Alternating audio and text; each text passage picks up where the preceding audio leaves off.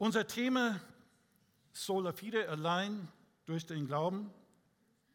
Es gibt einen sogenannten TED Talk, so, so ein YouTube-Video, die von über drei Millionen Menschen mal angesehen worden ist. Und das heißt auf Englisch Grit, the Power of Passion und Perseverance. Das heißt zu Deutsch, der Schlüssel zum Erfolg, Durchhaltevermögen.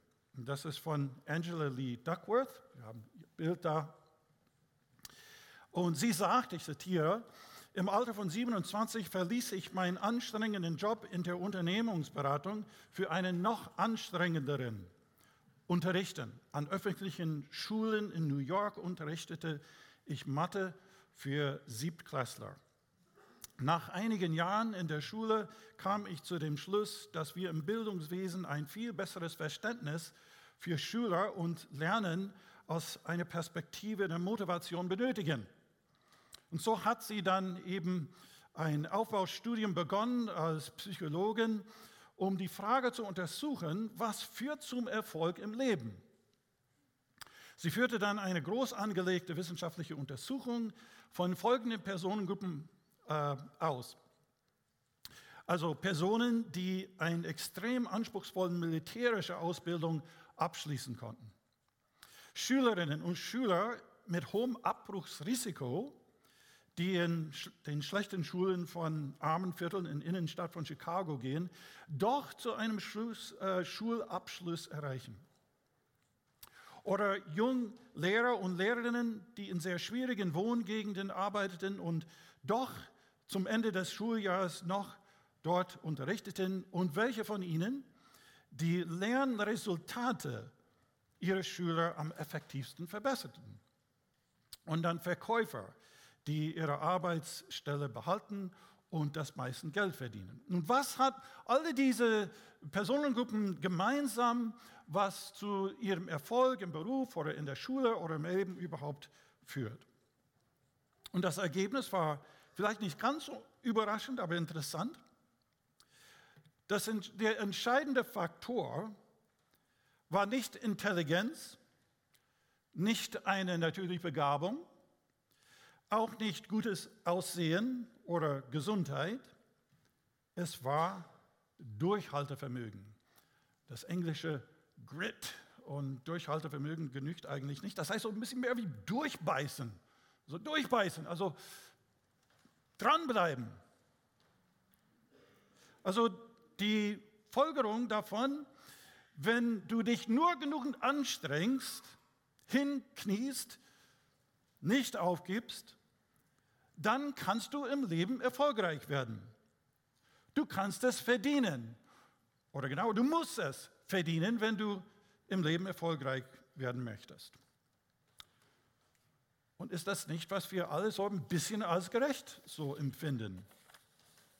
Erfolg im Leben soll nicht einfach geerbt oder geschenkt werden, soll nicht von Begabung oder Aussehen oder günstigen Bedingungen abhängen oder nur für eine Elite von Menschen möglich sein. Nein, jeder sollte die, die Chancengleichheit haben, durch eigene Leistung voranzukommen. Ja, und haben deine Eltern das dir nicht gesagt?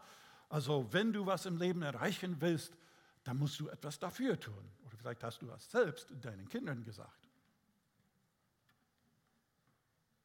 Und so funktioniert das Leben einfach. Leistung zählt. Nicht immer, aber meistens wird Leistung doch irgendwie im Leben belohnt. Tust du deine Hausaufgaben, lernst du für die Prüfungen, wirst du mit guten Noten belohnt. Arbeitest du fleißig, zuverlässig, pünktlich, dann bekommst du vielleicht eine Gehaltserhöhung oder eine Beförderung.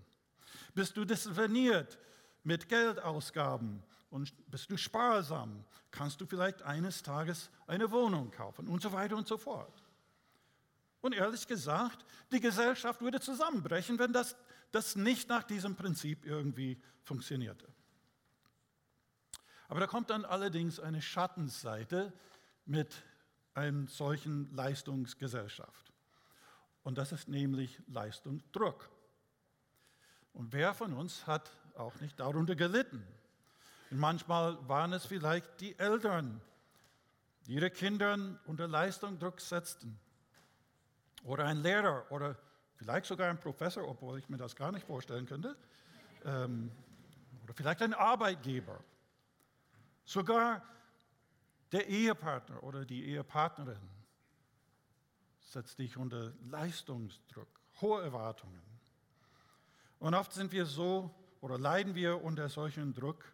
Ich schaffe es nicht, ich bin nie gut genug, ich bringe nicht die erwarteten Ergebnisse. Wir setzen uns selbst manchmal unter Druck, unser Selbstwertgefühl hängt von unseren Leistungen und der Anerkennung dieser Leistungen ab. Wir fühlen uns verunsichert, manchmal minderwertig, nie gut genug und nie fertig zu werden. Es kann einerseits zu einem Getriebensein führen. Wir werden Workaholics, um die Leistung zu steigern auf Kosten der Familie, der Gesundheit. Oder andererseits, wir verfallen in eine psychische Depression, weil wir die Hoffnung aufgegeben haben, dass wir jemals genug leisten können. Leistungsdruck. Es ist also deswegen ganz normal, dass wir dieses Leistungsdenken auf unser geistliches Leben, ja, auf unsere Beziehung mit Gott dann irgendwie übertragen. Gott stellt ganz hohe Erwartungen an uns. Wir sollen liebevoll sein, wir sollen selbstlos sein. Wir sollen freundlich, geduldig, selbstbeherrschend, keusch werden. Also ganz hohe Leistungsdruck von Gott. Wenn ich will, dass Gott mich annimmt, dann muss ich ihm gefallen. Wenn ich kein gutes Leben führe, dann hat Gott mich dann abgelehnt oder ich versuche dann doch meine schlechten Taten durch die guten Taten irgendwie aufzuwiegen. Aber da bin ich nicht sicher und habe nie die Gewissheit, dass meine guten Taten das wirklich ausreichen, um die schlechten irgendwo auszuwiegen. Ja, und so geht das dann hin, dass es kein Wunder ist, dass viele Christen eigentlich wenig Freude am Christ, an dem Christsein haben. Es ist auch kein Wunder, dass manche, die als Christen erzogen sind, in die Gemeinde von Kind auf gekommen sind, sagen irgendwo, ich schaffe es nicht. Das ist einfach zu schwer, Christ zu sein. Und sie verlassen den Glauben. Philip Yancey, ein, ein Autor in den USA, hat in einem Interview mit einer Prostituierten in Chicago ist ins Gespräch gekommen und sie hat ihre elende Geschichte erzählt, ganz fürchterliche Geschichte von Drogenabhängigkeit. Sogar ihre Tochter äh, wurde dann sexuell missbraucht und äh, sie erzählte das ihm alles. Janzi fragte, ob sie jemals überlegt hatte, in eine Kirche zu gehen, um Hilfe zu suchen. Und völlig erstaunt und verblüfft entgegnete sie, Kirche, warum, warum würde ich je in eine Kirche gehen wollen? Ich fühle mich ohnehin furchtbar und elend schuldig. Dort würden sie mir noch, nur noch mehr Schuld einreden. Und viele haben eben auch Gemeinde, Kirche so erlebt. Und so war das dann auch zur Zeit Jesu, dass die, die Schriftgelehrten und die Pharisäer die ganze Geboten und Erwartungen aufgeladen, auf dem Volk aufgeladen hatten. Und Jesus hat das dann angesprochen, als er, als er gesagt hat, kommt her zu mir, alle, die ihr mühselig und beladen seid. Also von diesen ganzen Geboten, von diesen ganzen Erwartungen, die auch von, gerade von den religiösen Menschen durch wirklich so aufgeladen werden und sagt, nehmt auf euch mein Joch und lernt von mir, denn ich bin sanftmütig und von Herzen demütig, so werdet ihr Ruhe finden für eure Seelen. Denn mein Joch ist sanft und meine Last ist leicht. Aber vielleicht hast du das gar nicht so erlebt, dass, dass die Last Jesu leicht ist und erquickend ist. Und solltest du unter solchen Leistungsdruck vor Gott leiden oder aufgegeben haben, weil du meinst, es so schwer ist, oder die Last deiner Schuld irgendwie unerträglich ist, weil du nie gut genug sein kannst, sollten diese Gedanken dich beschäftigt haben und dir die Freude an Jesus beraubt haben, dann ist diese Wahrheit heute ganz besonders für dich. Sola fide. Allein durch den Glauben. Denn es war genau unter einem solchen Leistungsdruck, dass Martin Luther so gelitten hat. Er konnte nie gut genug sein, er hat gerungen, er war deprimiert. Und er hat dann deswegen die Schrift noch gründlich geforscht und geforscht, bis er das endlich entdeckt hat, dass es wirklich, dass der Mensch allein durch den Glauben gerecht wird. Und das wir zusammenfasst in dem Vers 28 von Römer 3, was wir dann schon vorgelesen gehört haben. So halten wir nun dafür, dass der Mensch gerecht wird ohne des Gesetzes Werke, allein durch den Glauben. Und das ist diese befreiende Botschaft, die wir heute vor uns haben was Martin Luther selbst entdeckt hat und was Menschen immer wieder entdecken dürfen. Die gute Nachricht übersetzt. Denn für mich steht fest, allein aufgrund des Glaubens nimmt Gott Menschen an und lässt sie vor seinem Urteil als gerecht bestehen. Er fragt dabei nicht nach Leistungen, und da ist unser Begriff. Er fragt nicht nach Leistungen, wie das Gesetz sie fordert. Oder die Hoffnung für alle. Also steht fest, nicht wegen meiner guten Taten werde ich von meiner Schuld freigesprochen, sondern allein deshalb, weil ich mein Vertrauen auf Jesus setze. Und zwar nicht der Glaube und gute Werke, nicht der Glaube und Leistung, nicht der Glaube und Durchhaltevermögen, nicht der Glaube plus Durchbeißen, sondern allein der Glaube zählt um von meiner Schuld freigesprochen zu werden, um vor Gott gerecht erklärt zu werden, um die Beziehung mit Gott wiederherzustellen, um die Erneuerung meines Lebens zu erfahren, um das ewige Leben zu empfangen und um Kraft für den Alltag zu schöpfen, von vorne bis hinten, allein durch den Glauben. Und mit dieser Behauptung merken wir auf einmal, wie radikal diese Lehre von Sola Fide eigentlich ist, weil das stellt alles, was wir sonst im Leben so erfahren, völlig auf den Kopf. Es kommt nicht auf Leistung an. Die Beziehung mit Gott ist was ganz anderes. Es behauptet nicht, dass der Glaube genügt, nur dich so ein bisschen halbwegs durch die Tour zu bekommen, sondern ganz durch, ganz in der Beziehung. Es befreit dich von deiner Schuld, nicht bis zur Taufe, aber alles danach bist du dann dran. Nein, dieser Glaube wird durch nichts ergänzt. Es wird nicht vervollständigt irgendwie.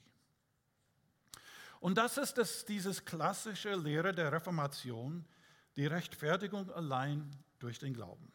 Die Reformatoren haben das wirklich nur neu entdeckt, was dann schon immer von Kirchenvätern und eigentlich in der Bibel deutlich steht. Nach der Confessio Augustane ist die Rechtfertigungslehre, was wir gerade hier haben mit Sola Fide, sogar der Schlüssel zum Verständnis der ganzen heiligen Schriften. Und nach der lutherischen Tradition gilt sola fide als der Artikel, mit dem die Kirche steht oder fällt. So zentral ist diese Lehre in der Schrift und für unser Leben und für die Gemeinde. Nun, um diese Lehre zu verstehen und die praktischen Folgerungen äh, daraus für uns heute zu ziehen, müssen wir erstmal zwei Schlüsselbegriffe erklären. Was ist mit dem Begriff Glauben gemeint und was ist mit diesem Begriff Rechtfertigung gemeint. Wir begegnen nämlich die Herausforderung, dass diese zwei Schlüsselbegriffe äh, ganz unterschiedlich verstanden werden können und werden. Also der Glaube definiert. Also da gibt es mindestens drei verschiedene Möglichkeiten, was wir unter Glaube verstehen können. Das eine ist Glaube als Vermutung. Man glaubt das, was man nicht hundertprozentig weiß. Das heißt, ich glaube, dass es morgen nicht regnen wird. Das weiß ich nicht 100%, ich glaube es einfach. Oder ich glaube, dass ich eine Gehaltserhöhung bekomme, vielleicht nicht. Ich glaube, dass du während meines Referats eingeschlafen bist, nicht weil meine Rede langweilig war, sondern weil du die Nacht zuvor schlecht geschlafen hast, aber das weiß ich nicht, das ist nur eine Vermutung. Die Bibel verwendet den Begriff Glaube in diesem Sinne eigentlich nicht, sondern der biblische Glaube, wie wir bereits gestern Abend gesehen haben, beruht auf Tatsachen, auf das, was wir wissen. Und äh, das brauche ich von gestern Abend nicht wiederholen, wenn Augenzeugen berichten. Das ist zuverlässig. Also wir glauben Tatsachen. Was heißt es dann? Glaube im zweiten Sinne kann der Glaube als Glaube für wahr halten. Ich halte etwas für wahr. Ähm, ich glaube zum Beispiel, dass Helmut Kohl der Bundeskanzler war. Das, das, nehme ich das als Tatsache. Oder ich glaube, dass es einen Gott gibt. Dass die Behauptung, existiert ein Gott, das, das nehme ich an, das ist wahr, ich glaube das. Keine Vermutung, mehr so eine Überzeugung. Aber die Schrift beschreibt also tatsächlich einen solchen Glaube, beispielsweise in Jakobus Kapitel 2, Vers 19, wo es heißt, du glaubst, dass nur einer Gott ist, du tust, gut, äh, du tust recht dran, die Teufel glauben es auch und zittern. Ja, also als Tatsache auch die Dämonen und die Teufel glauben. Also ein bloßes Fürwahrhalten ist nicht der Glaube, der gerecht macht, sondern die biblische Glaube, die uns vor Gott gerecht macht, das ist diese dritte Sinne von Glauben, und zwar Glaube als Vertrauen. Nicht ein nacktes für Wahrhalten, sondern der Glaube, der Gott vertraut. Dass ich diese Wahrheit, was ich als Tatsache so betrachte, dass ich mein Leben danach richte. Beispielsweise vor zwei Tagen äh, habe ich geglaubt, dass die Wahrscheinlichkeit, dass ein Flugzeug abstürzt, wesentlich geringer ist als die Wahrscheinlichkeit, dass ich in einem Verkehrsunfall auf dem Weg zum Flughafen umgebracht werde. Das glaube ich, statistisch nachzuweisen. Aber ich habe dann wirklich geglaubt, als ich in die Maschine eingestiegen bin. Und ihr kennt ja, es gibt Menschen, die die ganze Statistik wissen, dass die Wahrscheinlichkeit sehr, sehr gering ist, beim Flugabsturz zu sterben. Aber sie vertrauen nicht, dass sie wirklich fliegen. Und das ist der Vertrauen, das ist der Glaube, was die Bibel meint, dass wir nicht nur die Wahrheit in der Schrift für wahr halten, sondern dass wir diese Wahrheiten vertrauen, dass wir danach handeln. Hebräer 1, 11, äh, Vers 1 heißt es, es ist aber der Glaube eine feste Zuversicht dessen, was man hofft und ein Nichtzweifeln an dem, was man äh, nicht sieht. Oder Hoffnung für alle. Der Glaube ist der tragende Grund für das, was man hofft. Oder Glaube heißt Vertrauen in der guten Nachricht. Also das ist der Glaube, der gerecht macht. Und in diesem Sinne ist Sola Fide zu verstehen. Und jetzt der zweite Begriff, Rechtfertigung. Was ist damit gemeint? Also Rechtfertigung bedeutet im Prinzip, dass wir gerecht gemacht werden gerecht erklärt zu werden. Der Mensch steht vor Gott und wird als unschuldig erklärt. Anders gesagt, das Verhältnis zwischen Gott und den Menschen ist gestört und belastet, aber muss in Ordnung gebracht werden. Und die Rechtfertigung, äh, Rechtfertigungslehre erklärt, dass dies geschieht, diese Wiederherstellung der Beziehung mit Gott durch den Glauben allein geschieht. Nun tauchen hier drei Fragen, mindestens drei Fragen auf. Erstens, brauchen wir wirklich Rechtfertigung? Also sind wir wirklich ungerecht? Zweitens, wie können wir als gerecht erklärt werden, wenn wir tatsächlich schuldig sind? Und dann drittens, wenn wir allein durch den Glauben gerecht gemacht werden, können wir dann einfach so leben, wie wir wollen. Und wir wollen diese Fragen in eins nach dem anderen jetzt betrachten. Also brauchen wir wirklich Rechtfertigung? Sind wir wirklich ungerecht? Es macht selbstverständlich nur einen Sinn, wenn man das versteht, dass der Mensch gerecht gemacht werden muss. Das heißt, dass unser natürlicher Zustand vor Gott ungerecht ist Und die Bibel ist hier sehr eindeutig.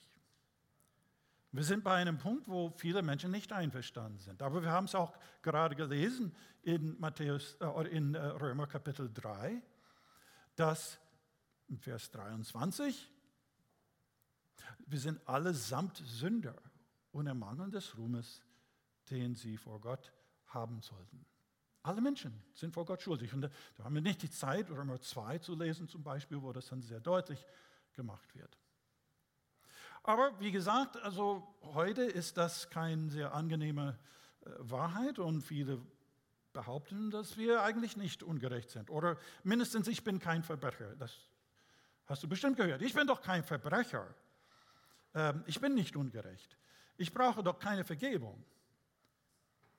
Was aber der Mensch durchaus nachvollziehen kann, ist, dass diese Welt voller Ungerechtigkeiten ist. Da haben wir kein Problem.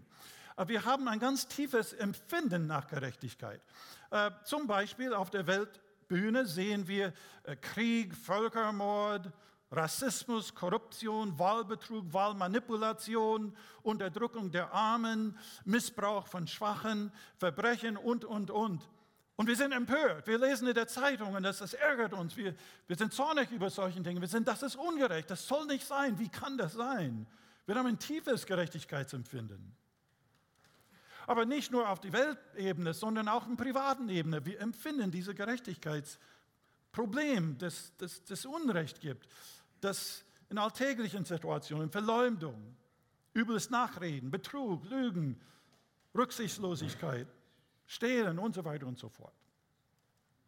Also da haben wir auch dieses Gerechtigkeitsempfinden. Und wer Kinder hat, wann war das letztes Mal, dass du von deinem Kind gehört hast, das ist nicht fair. Und hast du dann gefragt, Moment mal, wann hast du Jura studiert, dass du das weißt, dass etwas gerecht oder ungerecht ist? Irgendwie haben sie das einfach. Es ist nicht so angenehm, wenn, wenn die Kinder das uns vorwerfen, das ist ungerecht, das ist nicht fair, was du da magst. Die haben es einfach in sich. Und die Bibel sagt uns, das ist ja auch in Römer Kapitel 2, dass Gott dieses Empfinden nach richtig und falsch, nach gerecht und ungerecht, das hat es in den Menschenherzen hineingelegt. Auch wenn jemand die Bibel noch nie gelesen hat oder Gottes Gebote noch nie gehört hat, das irgendwo steckt in uns.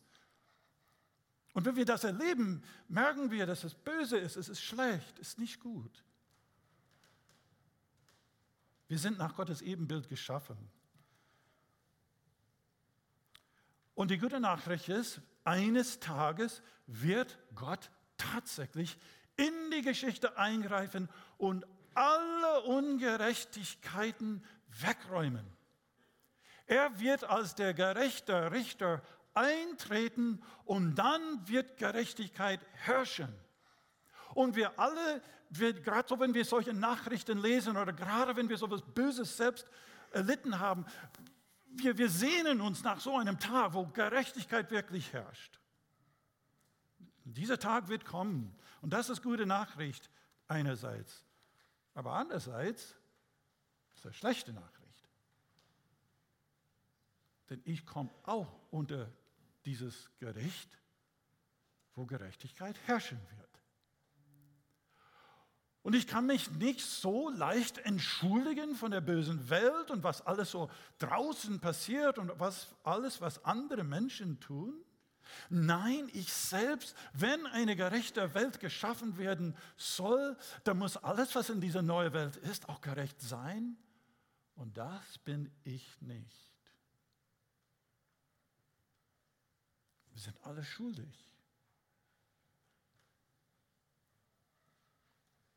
Und diese Ungerechtigkeit hat auch Konsequenzen. Und das ist unser Dilemma. Wir haben alle diesen Tod, dieses Gericht, diesen Zorn Gottes verdient. Wir möchten diesen Begriff Zorn nicht, bis wir natürlich von Kindesmissbrauch lesen. Da werden wir zornig. Und Gott sieht das auch so. Er wird zornig sein, wenn er sieht, was die Menschen alles tun. Kindesmissbrauch, Sexsklaven, Menschenhandel, Ausbeutung. Ja, und so wird Gott unsere Schuld richten. Das heißt in Römer 1, Vers 18, Gott lässt aber auch seinen Zorn sichtbar werden. Vom Himmel herab trifft er alle Menschen, die sich gegen Gott und seinen Willen auflehnen. Sie tun, was Gott missfällt und treten so die Wahrheit mit Füßen. Oder Römer 2, Vers 5. Ihr aber weigert euch hartnäckig zu Gott zu kommen und euer Leben zu ändern. Es ist allen, allein eure Schuld, wenn Gottes Zorn auf euch immer größer wird und euch schließlich am Tag des Gerichts mit ganzer Härte trifft, wenn Gott sich als gerechter Richter zeigt. Ja, wir sehnen uns nach Gerechtigkeit, aber wir sind nicht gerecht. Und das ist dann eben unser großes Problem. Wir sind in diesem Dilemma. Und vielleicht sagst du, ja, aber ich habe niemanden getötet, ich, hab, ich bin kein Schwerverbrecher, ich habe nie was, so etwas Schlimmes gemacht. Aber da übersehen wir den eigentlichen Wesen der Sünde und der Ungerechtigkeit. Gott ist der Gerechte. Er ist die Quelle der Gerechtigkeit überhaupt. Das ist Gott, das ist eine Eigenschaft Gottes. Und das heißt, als er diese Welt geschaffen hat, hat er diese Welt so geschaffen, dass Gerechtigkeit mit seinem Wesen verbunden ist. Und das heißt, sich gegen Gott aufzulehnen, ist dann sich gegen überhaupt die ganzen ähm, Struktur der Schöpfung zu stoßen. Wir machen hier keinen Handel mit Gott, als, als ob wir Punkte sammeln von guten und schlechten Taten. Man kann nicht sagen, ich, ich, liebe meine Frau und meine Kinder, ich zahle meine Steuer, ich bin rücksichtsvoll, ich habe niemanden äh, verletzt, aber ich habe nur eines Schlechtes getan, ich habe dann nur den bösen Nachbarn umgebracht. So, so, nee. Also die Schwere dieser Schuld vor Gott, das gleicht alles andere aus. Man muss das sich vielleicht in etwa so vorstellen, wenn wir versuchen dann einfach durch unsere guten Taten unser Zustand vor Gott zu, zurecht zu, zu schaffen, äh, wie, wie jemand das gesagt hat, das ist so, wenn man die Liegestühle auf dem Titanic versucht in Ordnung zu bringen. Das Schiff geht unter. Das Schiff geht unter. Und alles diese so Kleinigkeiten, was wir für so, so toll finden an unserem Leben, im Vergleich zu dem, was wir getan haben in unserer Beziehung zu Gott, das ist ja nichts. Und es ist nicht, als ob wir ihm den Faust gezeigt haben, sondern wir haben die zwei höchsten Gebote nicht gehalten. Also was ist die Bestimmung des Menschen, kann man das mit zwei Gebote irgendwie zusammenfassen? Da würde Jesus diese Frage gestellt. Was sind die zwei wichtigsten Dinge, was Gott von den Menschen erwartet? Und da hat Jesus dann eine klare Antwort darauf gegeben. Ich lese Matthäus 22, Vers 37. Du sollst den Herrn, deinen Gott, lieben von ganzem Herzen, von ganzer Seele und von ganzem Gemüt. Das ist das höchste und erste Gebot. Und das andere, das zweite, aber ist dem gleich, du sollst deinen Nächsten lieben wie dich selbst. In diesen beiden Geboten hängt das ganze Gesetz und die Propheten. Du musst dir so, so vorstellen, so wie eine Tür, die an äh, zwei Angeln hängt. Diese zwei Gebote, also Gott zu lieben mit allem, was wir sind, und unseren Nächsten wie uns selbst, alles, was Gott erwartet, hängt von diesen zwei Geboten ab. Und das sind genau die zwei Gebote, die wir nicht gehalten haben.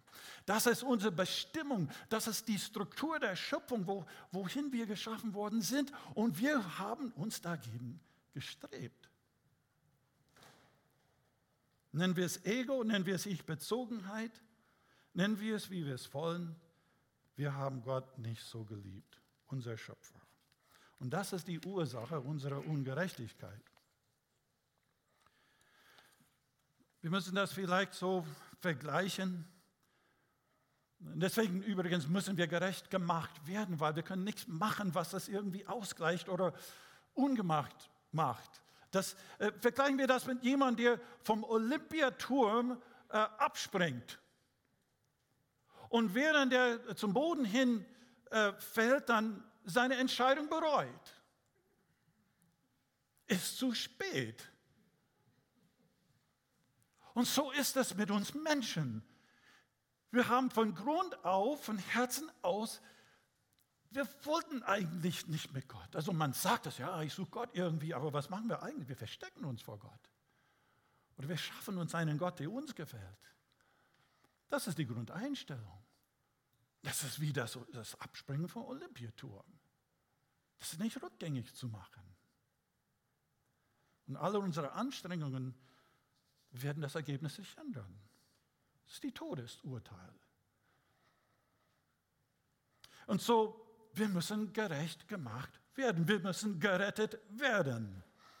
Und das ist dann eben die zweite Frage. Wie, kann, wie können wir als gerecht erklärt werden, wenn wir tatsächlich ungerecht sind? Ich habe ja gerade gesagt, Gott ist der Gerechte, der ist die Quelle der Gerechtigkeit, er ist die Definition von Gerechtigkeit. Kann Gott einfach sagen, ja, ungerecht ist nicht so schlimm, ich erkläre das für, für gut? Nein, Gott drückt ein Auge nicht zu, kein Schwarm rüber. Er kehrt unsere Ungerechtigkeit, die Ungerechtigkeit der Welt nicht einfach unter den Teppich. Er sagt nicht so schlimm, passt schon irgendwie. Er sagt nicht, solange du niemanden umgebracht hast, dann bist gut. Nein. Denn wenn Gott das tun würde, das heißt, seine Gerechtigkeit wäre keine eigentliche Gerechtigkeit, das wäre nur eine Beliebigkeit. Frag nur Menschen, die aus Ländern kommen, wo es kein Rechtsstaat ist, wo die Richter korrupt sind, wo die Richter nach Beliebigkeit richten. Du sagst, das ist keine Gerechtigkeit. Es muss einen Maßstab geben und der Maßstab muss eingehalten werden, sonst ist das keine Gerechtigkeit. Und so ist das auch mit Gott. Kann einfach nicht sagen, war nicht so schlimm. Es war, es ist schlimm. Und das sehen wir überall in der Welt, das erleben wir, das empfinden wir, äh, auch beim Sport. Nehmen wir mal an, du bist im Fußballstadion, ein großes Spiel, geht um Weltmeisterschaft, sowas, und dann ein Stürmer schießt den Ball zum Tor hin, knapp daneben, Ball vorbei. Und der Schiedsrichter sagt Tor. Alle sind empört. Es war klar zu sehen, der Ball ging nicht ins Netz. Und dann wir fragen, was, wie, wie kann der Schiedsrichter sowas sagen? Ja, er hat es aber ernst gemeint. Hat es aber wirklich ernst gemeint. Er hat sein Bestes gegeben. Da alle Zuschauer sagen, ach, ist das nicht schön, dass der, dass der Schiedsrichter ein gnädiger, barmherziger Schiedsrichter ist. Nein, das würde niemals gehen. Blechschaden. Eine ist am Rot, beim roten Ampel durchgefahren, in deinen Wagen gefahren. Dein Wagen ist total schaden. Niemand verletzt. Gehst vor dem Gericht. Der Richter sagt, ja, es ist ja nur Blechschaden. Der andere hat es nicht, nicht absichtlich gemacht. Ist nicht so schlimm, oder? Niemand ist verletzt, also lassen wir es sein. Nein, da würde man sagen, das ist keine Gerechtigkeit. Nun, ich sage mal, wenn wir das so stark empfinden bei einem Fußballspiel, wenn wir dieses Gerechtigkeitsempfinden bei einem Bleckschaden so stark empfinden, stell mal vor, wie das ist, wenn was tatsächlich Schlimmes, was tatsächlich tief Ungerechtes passiert. Wie zum Beispiel in meinem Leben. Gott kann einfach nicht sagen, war nicht so schlimm, du hast es ernst gemeint. Nein, Gott ist gerecht und unsere Gerechtigkeit hat Konsequenzen. Und wie können wir tatsächlich dann für gerecht erklärt werden? Denn unsere guten Werke werden nichts ändern, wie bei dem Absturz vom Olympiaturm. Gott nimmt unsere Schuld zutiefst ernst. Es setzt die Gerechtigkeit nicht außer Kraft. Gott sucht keinen Vergleich, keinen Kompromiss. Er verhandelt nicht mit der Gerechtigkeit. Es gibt eigentlich nur eine Lösung, dass Gott irgendwie dafür sorgt, dass die, das Verlangen der Gerechtigkeit erfüllt wird. Weil wir so unfähig sind. Kein anderer könnte das für uns tun. Wenn ich zur Bank gehe und die, der der Bankkaufmann sagt, du, du stehst im Minus mit deinem Konto, ein anderer kommt und sagt, ich zahle den Schulden von dem Craig Und der Bankkaufmann guckt und der sagt, Moment mal, der andere hat auch Schulden, der kann nicht deine Schulden bezahlen, der hat ja auch seine eigene Schulden, das ist, sein Konto ist auch im Minus. Und so geht das durch die Reihen. Alle, wir sind, alle unsere Konten sind im Minus. Wer kann dafür zahlen? Oder wenn vor dem Gericht und nehmen wir mal an, ich habe eine Gefängnisstrafe von sechs Monaten. Ein anderer tritt zu und sagt, ich, ich trete ein, ich werde diese Gefängnisstrafe absitzen für den Craig. Und der Richter guckt mal nach Moment mal, Sie haben ja allerdings auch eine Eigengefängnisstrafe abzusitzen. Sie können nicht gleichzeitig für zwei, das geht nicht. Nein, das muss ein Gerechter sein, der da eintritt und meine Schulden bezahlt, der meine Strafe absitzt, die Todesstrafe. Und ihr wisst, wer das gemacht hat. Es gibt nur einen Gerechten. Der Sohn Gottes. Der Einzige, der ohne Sünde war, der Einzige, der vollkommen gerecht war, der Einzige, der Gott mit ganzem Herzen, mit ganzer Stärke geliebt hat und seinen Nächsten wie sich selbst, der war der Einzige. Und der war bereit, obwohl er das nicht musste, für uns einzutreten. Und so kann Gott uns für gerecht erklären. Das steht da zum Beispiel in Römer 5, Vers 6. Denn Christus ist schon zur Zeit, als wir noch schwach waren, als wir noch Sünder waren, für uns Gottlose gestorben. Wir haben es gar nicht verdient. Gott hat nicht auf uns geschaut und sagt, Mensch, der Krieg, der hat beinahe geschafft, wenn er nur ein bisschen, mehr angestrengt hätte, dann, dann käme er durch. Also ich, ich gebe ihm so einen kleinen Schubs, damit er in den Himmel kommt, so ungefähr. Nee. Der hat auf mich geschaut und sagt, hoffnungsloser Fall. Olympiaturm abgestürzt. Keine Chance ich zahle die Strafe an seine Stelle. Zweite Korinther 5, Vers 21. Gott hat Christus, der ohne Sünde war, an unserer Stelle als Sünder verurteilt, damit wir durch ihn vor Gott gerecht bestehen können. Stellvertretend hat Gott seinen unschuldigen Sohn unter Schuld auf ihn geladen.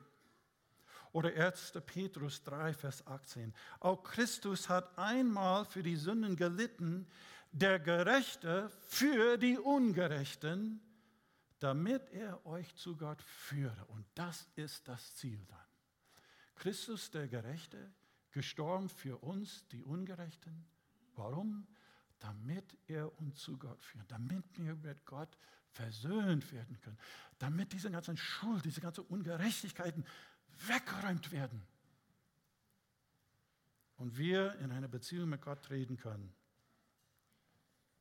Also durch Christus werden alle Erwartungen, alle Forderungen des Gesetzes und der Gerechtigkeit erfüllt an unsere Stelle.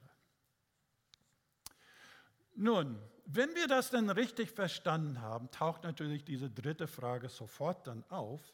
Wenn wir allein durch den Glauben gerecht gemacht werden, können wir dann einfach so leben, wie wir wollen. Und das war der Vorwurf schon damals bei Martin Luther. Ach, also wenn du so glaubst, also das, allein durch den Glauben, da kommst du in den Himmel, vollkommen, du brauchst gar nichts mehr leisten, keine guten Werke, dann kannst du wie der Teufel leben und dann auch noch in den Himmel kommen. Also das kann auch nicht richtig sein, oder? Also dieser Vorwurf war verständlich und vielleicht stellst du selber diese Frage. Und wenn du diese Frage stellst, das bedeutet, du hast Paulus vollkommen richtig verstanden. Du hast Paulus nicht falsch verstanden, du hast ihn genau richtig verstanden, denn Paulus hat diese Frage eigentlich auch erwartet. Denn wenn man in Römer 6 kommt, da greift er genau dies. Er sagt, ja, ich weiß, was die Leute denken werden. Wenn sie von Gerechtigkeit allein durch den Glauben denken, sie werden eine Frage haben. Paulus, Paulus hat das schon vorausgesehen. Und in Römer 6, Vers 1 und 2 heißt das, was folgt nun daraus? Sollen wir ruhig weiter sündigen, damit die Gnade sich noch mächtiger entfalten kann? Das heißt, ja, also wenn die Gnade Gottes durch meine Vergebung dann gezeigt wird, warum nicht noch mehr sündigen, damit die Gnade noch größer wird? Das ist irgendwie vielleicht logisch. Paulus denkt mit. Ne? Vers 2. Unmöglich. Die Sünde hat kein Anrecht mehr auf uns. Für sie sind wir tot. Wir können wir könnten, wie könnten wir dann noch weiter in der Sünde leben? Das heißt, durch diese Vergebung, durch dieses für gerecht erklärt werden, haben wir jetzt aus Dankbarkeit zu leben. Und das ist der Riesenunterschied zwischen Leistungsdenken, dieses Denken, ich muss Gott gefallen, ich muss gut sein, ich muss noch besser sein, sonst mag Gott mich nicht mehr. Nein, Gottes Liebe für dich ist vollkommen unbedingt, es ist bedingungslos. Du kannst nichts tun, was, ihn, was seine Liebe weniger für dich macht. Du kannst nichts was tun, dass er dich noch mehr liebt. Nein, seine Liebe für dich ist bedingungslos. Das hat er bewiesen, wie wir gesehen haben, als wir noch Sünder waren, als wir noch Feinde Gottes waren, hat Gott uns so sehr geliebt, dass er seinen Sohn sterben ließ. So ernst nimmt er unsere Schuld. So tief ist unsere Schuld, aber so groß ist die Liebe Gottes. Also wenn wir meinen, wir könnten irgendwas dazu tun, haben wir es völlig falsch verstanden. Nein, aus der Liebe heraus, was wir von Gott erlebt haben, leben wir aus Dankbarkeit. Und das nimmt diese ganze Last der Leistungsdruck weg. 1. Johannes 4, Vers 19 heißt, lass uns lieben, denn er hat uns zuerst geliebt. Als Antwort auf seine Liebe. Gute Werke sind die Früchte unserer Rechtfertigung, nicht die Ursache. Der Glaube allein macht gerecht, indem wir dieses Angebot Gottes im Vertrauen einfach so annehmen als Geschenk. Aber der Glaube, obwohl der Glaube allein gerecht macht, ist der Glaube, der gerecht macht, nie allein. Der Glaube allein macht gerecht, aber der Glaube, der gerecht macht, ist nie allein. Denn wenn du einmal diese Liebe Gottes so persönlich erfahren und erlebt hast, dann kannst du nicht einfach weiter so leben. Natürlich werden wir nicht vollkommen sein, natürlich werden wir noch sündigen, natürlich sind wir nicht in unserem Alltag so vollkommen gerecht. Aber die Neuschöpfung hat begonnen. Und diese Dankbarkeit zu Gott für seine Liebe eine Antwort darauf, da können wir einfach nicht so weiterleben. Und das, Freunde, ist etwas so befreiend. Frei von Leistungsdruck. Es ist nicht, als ob wir in einem Ruderboot sitzen, wir sind auf die Reise zum ewigen Leben hin und dass Jesus zu uns sagt, ich nehme ein Ruder, du aber musst den anderen Ruder am anderen Ruder ziehen und mal sehen, ob wir ankommen. Sagt Jesus nicht. Ich sag, er sagt nicht, ich rudere, rudere nur bis so weit und dann bist du dran, dass du ans Ziel kommst. Sagt Jesus nicht. Jesus bringt uns ganz hin. Der Ungerechte, der Gerechte für die Ungerechten gestorben, damit er uns zum Gott hinbringt. Versöhnung mit Gott. Jesus bringt uns zum Ziel und wir dürfen das einfach im Vertrauen, im Glauben annehmen und das genügt allein. Ich lese noch einmal Römer 3 ab Vers 21. Nun ist aber ohne Zutun des Gesetzes die Gerechtigkeit, die vor Gott gilt, offenbart, bezeugt durch das Gesetz und die Propheten. Ja, Gott hat uns gezeigt, was Gerechtigkeit ist durch das Gesetz und die Propheten. Ich rede aber von der Gerechtigkeit vor Gott, die da kommt durch den Glauben an Jesus Christus, zu allen, die glauben. Nicht besondere Leute, einfach glaubende Leute. Denn es ist hier kein Unterschied. Sie sind allesamt Sünder und ermangeln des Rühmes, den sie vor Gott haben sollen, und werden ohne Verdienst gerecht aus seiner Gnade durch die Erlösung, die durch Christus Jesus geschehen ist. Erlösung. Dieser Begriff Erlösung, das, das, das heißt ein Freikauf. Die Grundbedeutung hier ist das Freikaufen. Also im ersten Jahrhundert könnte man zum Beispiel einen Kriegsgefangenen freikaufen aus der Gefangenschaft. Oder ein Sklave könnte seine Freiheit oder jemand anderes könnte seine Freiheit kaufen. Das war das Lösegeld. Und Jesus war die Erlösung. Sein Tod war dieser Lösegeld. Jesus hat gesagt, ich bin nicht gekommen, um mich dienen zu lassen, sondern um zu dienen. Und wisst ihr, wie es weitergeht? Um sein Leben als Lösegeld für uns zu geben. Er kauft uns frei aus der Gefangenschaft unserer Schuld und unserer Ungerechtigkeit. Und deswegen ohne Verdienst.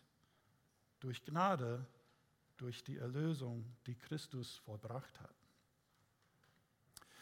Nun zum Schluss, ich möchte, dass ihr jetzt so ein bisschen Fantasie mit mir so folgende Situation vorstellt. Du bist jetzt gestorben. Und nun erscheinst du vor Gott, diesen heiligen Gott. Ein, ein Heil, er sitzt auf seinem Thron, der ist heilig, der ist, der ist gerecht, aber auch Liebe. Das, das, hast du nie, nie so richtig begriffen, wie, wie er vollkommen gerecht und, und heilig und auch vollkommen Liebe sein kann. Aber das ist er da. Und du stehst vor diesem Gott. Und du weißt, dass du vor diesem Gott verantwortlich bist für, für dein Leben. Und dann gibt es ein Videogerät, das wusstest du nicht, dass es im Himmel gibt, aber bei dem Gerät gibt es so ein Videogerät. Und dieses Videogerät ist ein besonderes äh, Modell, das heißt, es ist nicht nur die Aufnahmen von dem, was man dann sieht, sondern auch deine Gedanken werden dann laut vorgetragen. Also nicht nur die, die sichtbare Taten, sondern alles, was in deinem Kopf und deinem Herzen davor ging, das, das wird alles dann laut dann. Und die Engel dann alle stehen rum, sie wollen mal hören, was, wie das dann war mit deinem Leben. Da stehst du da. Ja, du hast es ja früher überlegt, du hast ja früher gesagt, ja, aber meine Taten waren ja nicht so schlecht und ich habe da auch ein paar gute Dinge gemacht und auf einmal das schmilzt alles weg. Vor diesem Gott, das ist wie lächerlich zu meinen, dass, dass meine guten Taten da was, was aufwiegen konnte. Lächerlich. Nicht nur lächerlich, es ist schrecklich, was es ist. Du, du denkst ein bisschen, du denkst an die, die Worte, die du gesagt hast. Du denkst an die Menschen, die du verletzt hast. Und das hat Kreisen gezogen. Und der Mensch hat einen anderen verletzt. Und, und die ganzen Gedanken und Fantasien und sexuelle Dinge und, und ach, deine Selbstherrlichkeit, deine Ich-Bezogenheit. Und das alles, du, du stellst dir vor, das wird dann alles mit diesem Video abgespielt und ich muss da vor diesem Gott so stehen und das verantworten. Du schämst dich. Es kann nicht gut ausgehen. Du schließt die Augen, machst die Ohren zu, du, du, du willst es gar nicht erleben wieder. Aber dann hörst du diesen heiligen, liebenden Gott auf dem Thron sagen, unschuldig. Komm zu meinem Festmahl in meinem Königreich. Und da staunst du, was ist da geschehen? Und das siehst du zum Rechten des Vaters. Beim Thron steht Jesus. Du siehst die Wunden in seinen Händen, in seinen Füßen. Und Jesus hat gesagt, ich habe das für dich bezahlt, in voll. Und als der Vater das Video geschaut hat, er hat nur einen gesehen, der so ähnlich wie, wie mich aussieht. Das ist das, was Jesus getan hat. Und das ist das, was wir mit Dankbarkeit und Vertrauen annehmen dürfen. Vielleicht leidest du unter Leistungsdruck vor Gott, auch wenn du gläubig bist. Du kennst schon Jesus, du weißt, dass er für dich gestorben ist, aber du leidest immer noch drunter. Du bist frei von diesem Druck. Lieber aus der Dankbarkeit heraus. Und vielleicht bist du einer, der sagt, ich bin ja eigentlich nicht ungerecht. Sei ganz ehrlich, sei ganz ehrlich vor Gott mit dir selbst. Du brauchst Jesus. Und er hat das alles für dich erledigt. Nimm das im Glauben in Anspruch an. Beten wir.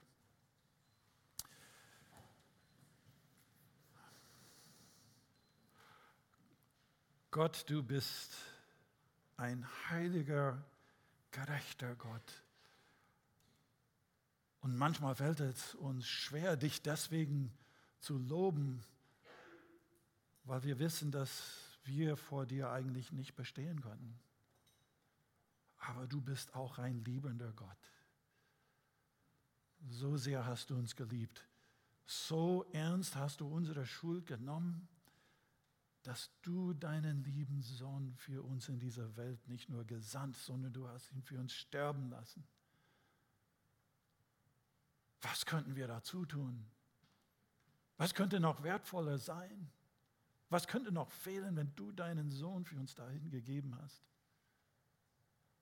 Hilf uns, Herr, das zu erkennen. Hilf uns, Herr, das mit kindlichem Glauben einfach so zu akzeptieren.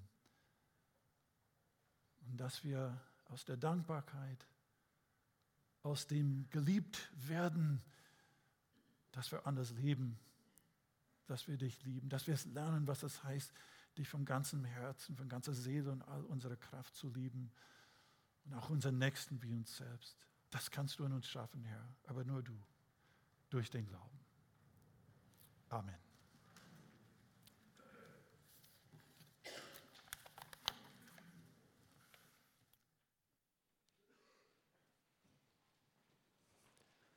Ja, lieber Greg, vielen Dank für deine Worte und Ausführungen und auch die vielen praktischen und sehr